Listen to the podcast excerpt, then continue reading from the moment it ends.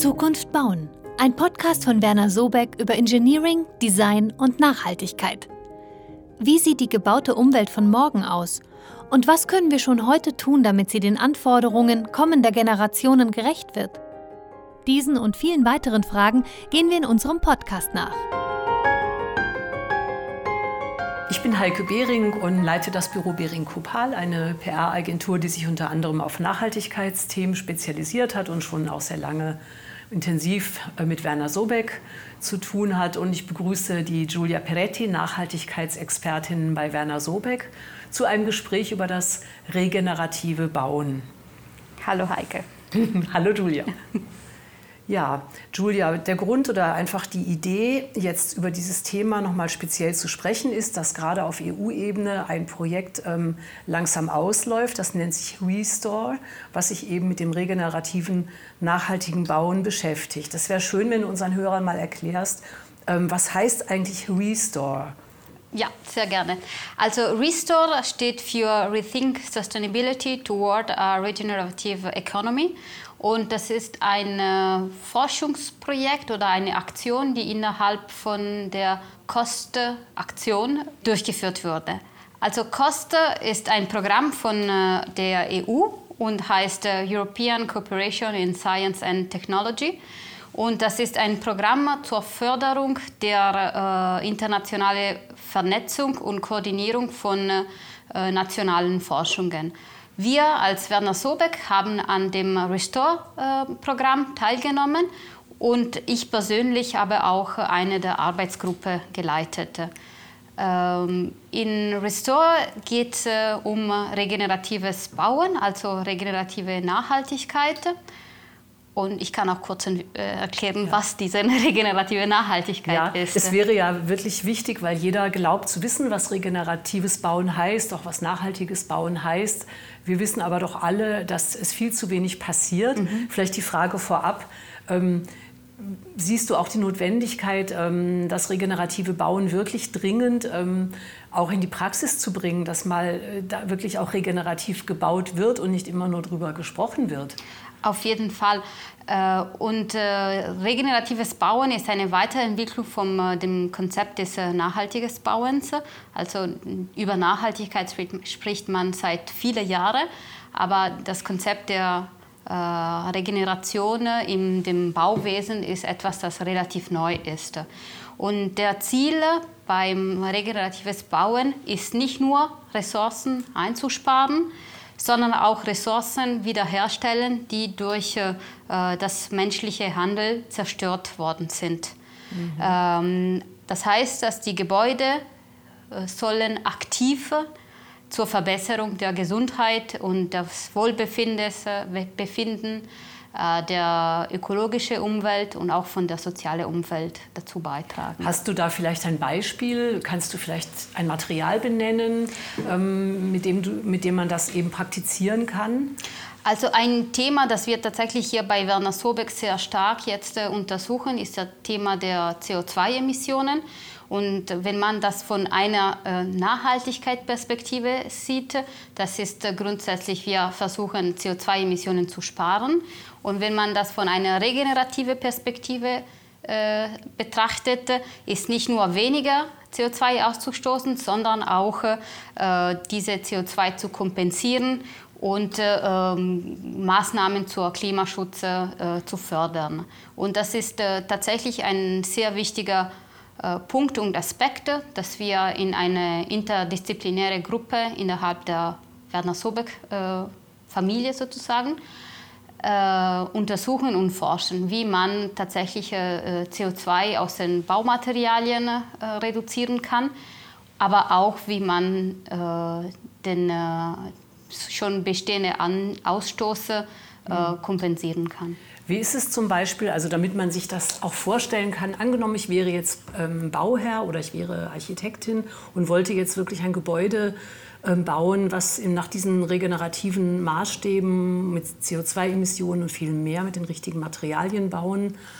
Ähm, wenn ich das jetzt planen wollte, wie würde ich vorgehen? Wäre es jetzt für mich sinnvoll, ich würde Kontakt aufnehmen zu Werner Sobeck, weil ihr da eben Spezialisten seid, auch viele Spezialisten habt und könntet ihr mir dann sozusagen helfen an der Schnittstelle zwischen so mir als Bauherr und in dem fertigen Gebäude? Äh, sehr gerne. Wir sind der richtige Ansprechpartner bei so einer Fragestellung. Aber das äh, allerwichtigste Punkt, was du am Anfang gesagt hast, ist, dass du als Bauherr davon überzeugt sein musst. Mhm. Weil das haben wir auch äh, in alle unsere Projekte gesehen, dass äh, wenn der Auftraggeber und der Bauherr wirklich sich mit dem Thema beschäftigen will, und er auch äh, offen ist, äh, sich äh, Zeit und Ressourcen dafür zu investieren, dann kann das funktionieren und kann das umgesetzt werden. Und äh, das heißt, wenn das Ziel steht, dann äh, am besten soll man sich äh, zu den Experten wenden. Mhm. Und ja, Werner Sobeck ist einer der, der, ich würde, der einzige Experten, die jetzt in diesem Thema ähm, sich mit diesem Thema konkret beschäftigen. Äh, und äh, über äh, unsere Beratung und vor allem über unsere Planung ist es möglich, dann Konzepte von dem regeneratives Bauen oder CO2-reduziertes Bauen und weitere regenerativen Themen in der Planung umzusetzen. Also ich kenne Bauherren, die sagen, das würden wir gerne machen, aber es ist wahrscheinlich zu teuer. Ich kenne auch Architekten, die sagen, wir würden gerne regenerativ und nachhaltig bauen, die sagen, es ist zu teuer. Das ist wahrscheinlich so eine Barriere, ich vermute nicht die einzige. Ja. Ähm, wie ist da eure Erfahrung? Ähm, also tatsächlich äh, ist das eine Rückfrage, die äh, oft kommt.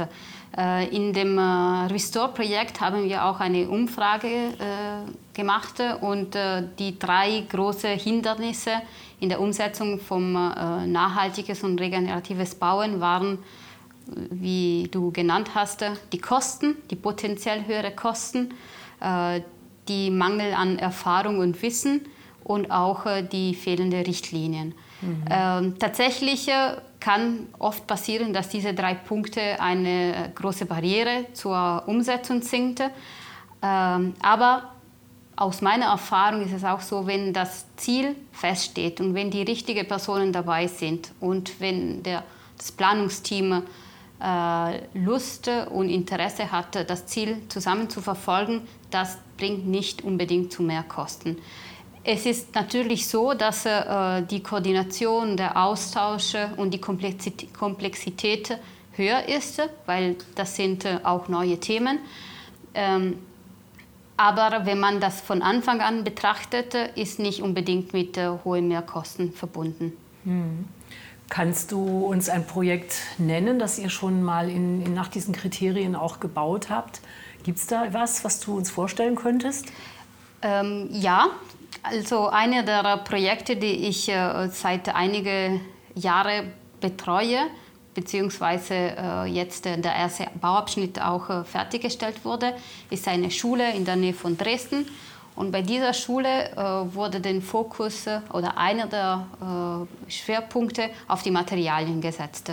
Und dafür die Schule, der Innenraumkomfort und die Innenluft vor allem so wichtig sind, weil tatsächlich auch so mit dem Wohlbefinden der Kinder zu tun haben, haben wir äh, in unserer Beratung alle Materialien geprüft und kontrolliert, damit nur äh, schadstofffreie Materialien eingebaut worden sind. Und das mhm. war ein sehr großer Erfolg.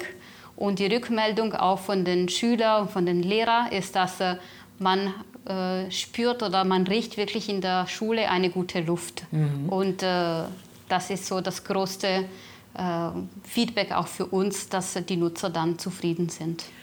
Ähm, es gibt noch ein Thema, was euch ja auch sehr beschäftigt, das Thema Kreislaufwirtschaft. Das heißt, ihr macht euch ja nicht nur Gedanken darüber, welche Materialien ihr einsetzt, sondern auch, wie diese dann tatsächlich auch nach Nutzung oder nach Lebensdauer eines Gebäudes wieder zurückkommen.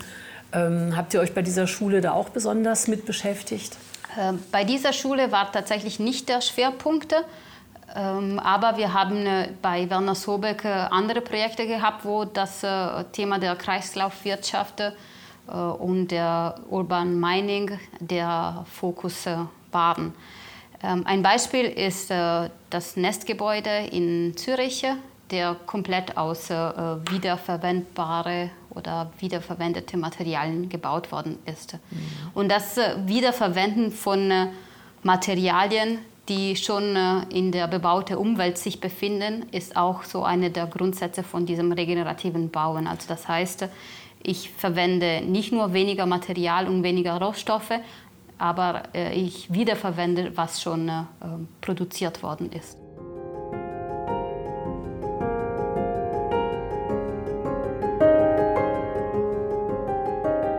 Zum Thema regeneratives Bauen haben wir ein Forschungsprojekt.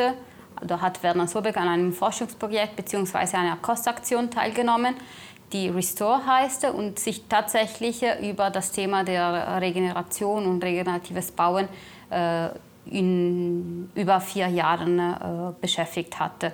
Und in, diesem, in dieser Aktion wurde das regenerative ba regeneratives Bauen auf unterschiedliche Ebenen untersucht, also von der Begriffdefinition, also was bedeutet regeneratives Bauen, bis zur äh, Analyse von den Instrumenten, die man in der Planung äh, einsetzen kann. Und was äh, wo, womit ich mich beschäftigt habe, die Instrumente für die Umsetzung. Also das heißt, ich habe zusammen mit äh, einem Team äh, mich äh, über das Thema Umsetzung von regenerativen Prinzipien auf der Baustelle und im Betreiben von Gebäuden beschäftigt. Mhm. Vielleicht ähm, könntest du uns auch noch mal so die Grundprinzipien des regenerativen Bauens erläutern, gerade die ihr auch im Rahmen dieses Projektes erarbeitet habt und vorstellen wollt und wie ihr die umsetzen wollt. Also ein, zum Anfang in diesem Projekt haben wir äh, die Definitionen äh, festgelegt bzw. entwickelt, weil tatsächlich äh, äh, einer der großen, schwer, äh, schwierigen Punkte ist, dass man nicht klar weiß, was regenerativ, was restaurativ oder was Nachhaltigkeit, nachhaltig heißt. Und deswegen war die erste große Aufgabe und das große, äh, was innerhalb von diesem Projekt entwickelt worden ist, die Definitionen von der neuen Nachhaltigkeit zu entwickeln. Was wir auch untersucht haben, sind, äh, welche Software und Tools äh, eingesetzt werden können, um äh, in der Planung und in der Konzeption von nachhaltigen bzw. regenerativen Gebäuden zu unterstützen. Und tatsächlich wurde innerhalb des Projektes ein komplettes Arbeitspaket entwickelt, um Software, die jetzt aktuell auf dem Markt verfügbar sind, oder auch äh, neue Entwicklungen von äh, technischen und digitalen Instrumenten für mhm. die äh, Planung von regenerativen Gebäuden. Und dabei spielt natürlich das ganze Thema der BIM eine extrem mhm. wichtige Rolle. Ist vielleicht auch noch für manche, die uns jetzt zuhören, ein neues Thema oder auch überraschend, dass es tatsächlich auch um Digitalisierung geht. Also dass man diese Digitalisierung auch braucht, um diese Prozesse einzuleiten oder um die Planung dann auszuführen. Ja.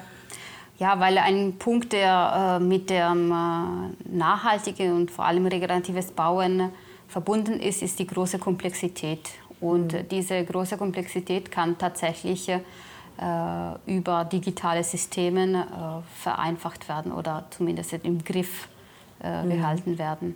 Und deswegen haben auch digitale Systeme so eine wichtige Rolle. Ja, das ist doch tatsächlich ein spannender Aspekt, dass es auch darum geht, also neben den Materialien, neben der Frage, dass wir über die Nachhaltigkeit hinaus regenerativ bauen, also tatsächlich auch intensiv in Kreislaufwirtschaft denken und nichts mehr verbrauchen, alles wieder in den Kreislauf bringen, ja. da auch eine hohe digitale Kompetenz brauchen, die wir auch bei Werner Sobeck in den Teams durchaus haben. Julia, wir alle haben ja schon so oft über, ähm, gehört, dass man über Nachhaltigkeit redet. Der Begriff ist gesetzt. Viele sind auch schon so ein bisschen müde, weil ja in den vielen Diskussionen auch die Begriffe dann sehr, sehr stark benutzt werden. Ähm, wie würdest du sagen, verhält es sich mit dem Begriff regeneratives Bauen? Ist das ähm, ein neuerer Begriff? Oder ja, wie wird er jetzt so etabliert und wie wird er auch diskutiert? Das es ist tatsächlich noch nicht so verbreitet. Also das äh, verbunden vor allem mit dem, äh, mit, der, mit dem Bauen hört man das äh, noch ziemlich selten. Es ist viel verbreiter, verbreiteter das, der Begriff äh, nachhaltiges Bauen. Unter regeneratives Bauen kommen aber viele äh, Aspekte, die tatsächlich schon bekannt sind, wie zum Beispiel klimaangepasstes Bauen ist auch eine Art von, äh, also ein Aspekt des äh, regenerativen Bauens oder Kreislaufwirtschaft oder CO2 Reduzierung, graue Emissionen, die allen gehören auch zu dem regenerativen Bauen. Hm. Und ihr arbeitet wahrscheinlich auch daran, dass der Begriff natürlich nach und nach mehr Profil bekommt ja. und dass man sich da immer mehr darunter vorstellen kann. Na, dann haben wir ja einen Schritt heute unternommen, um das Ganze ein bisschen bekannter zu machen. Ja, das äh, würde mich sehr freuen, wenn jetzt alle, für alle ein bisschen klarer geworden ist, äh, was äh, regenerative Nachhaltigkeit oder regeneratives Bauen bedeutet.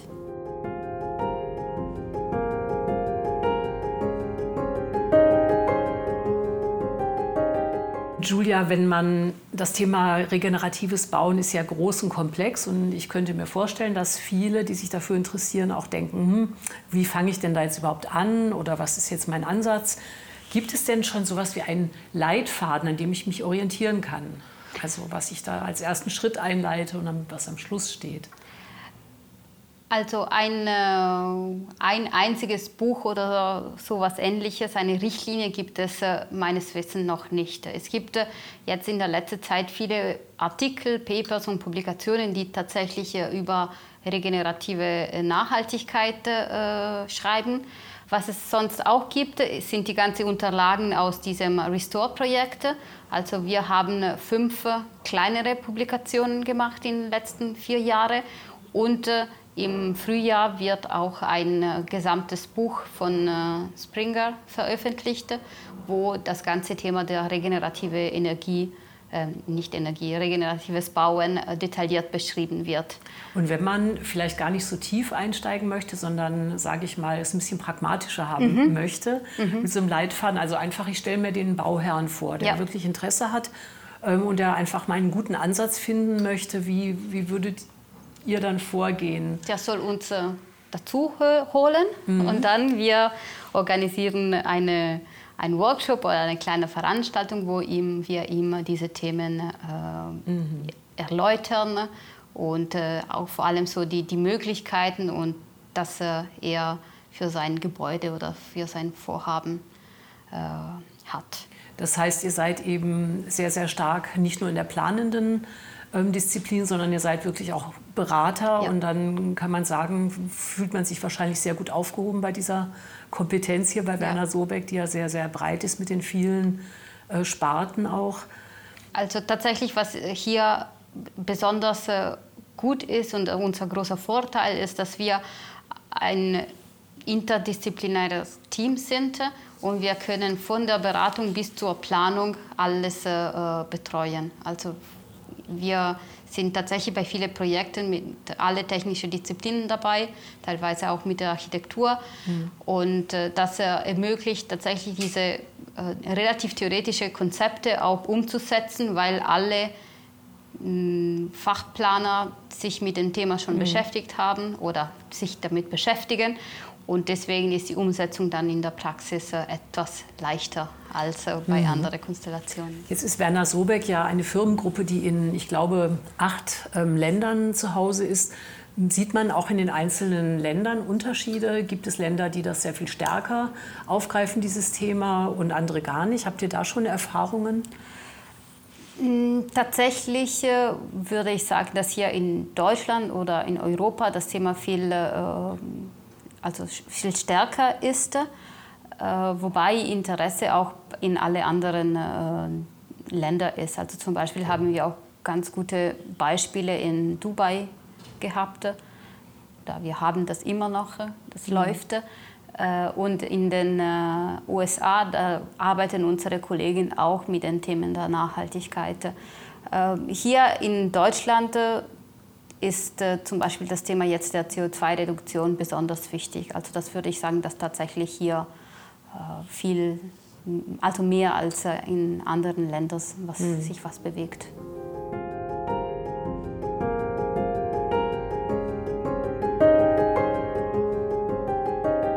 Ja, Julia, ich mhm. würde ähm, nach all dem, was du uns erzählt hast, wird ja schon klar, es ist ein, ein sehr breites Feld, eines, das sich sehr stark entwickelt. Jetzt wäre noch mal so die abschließende ähm, Frage an dich.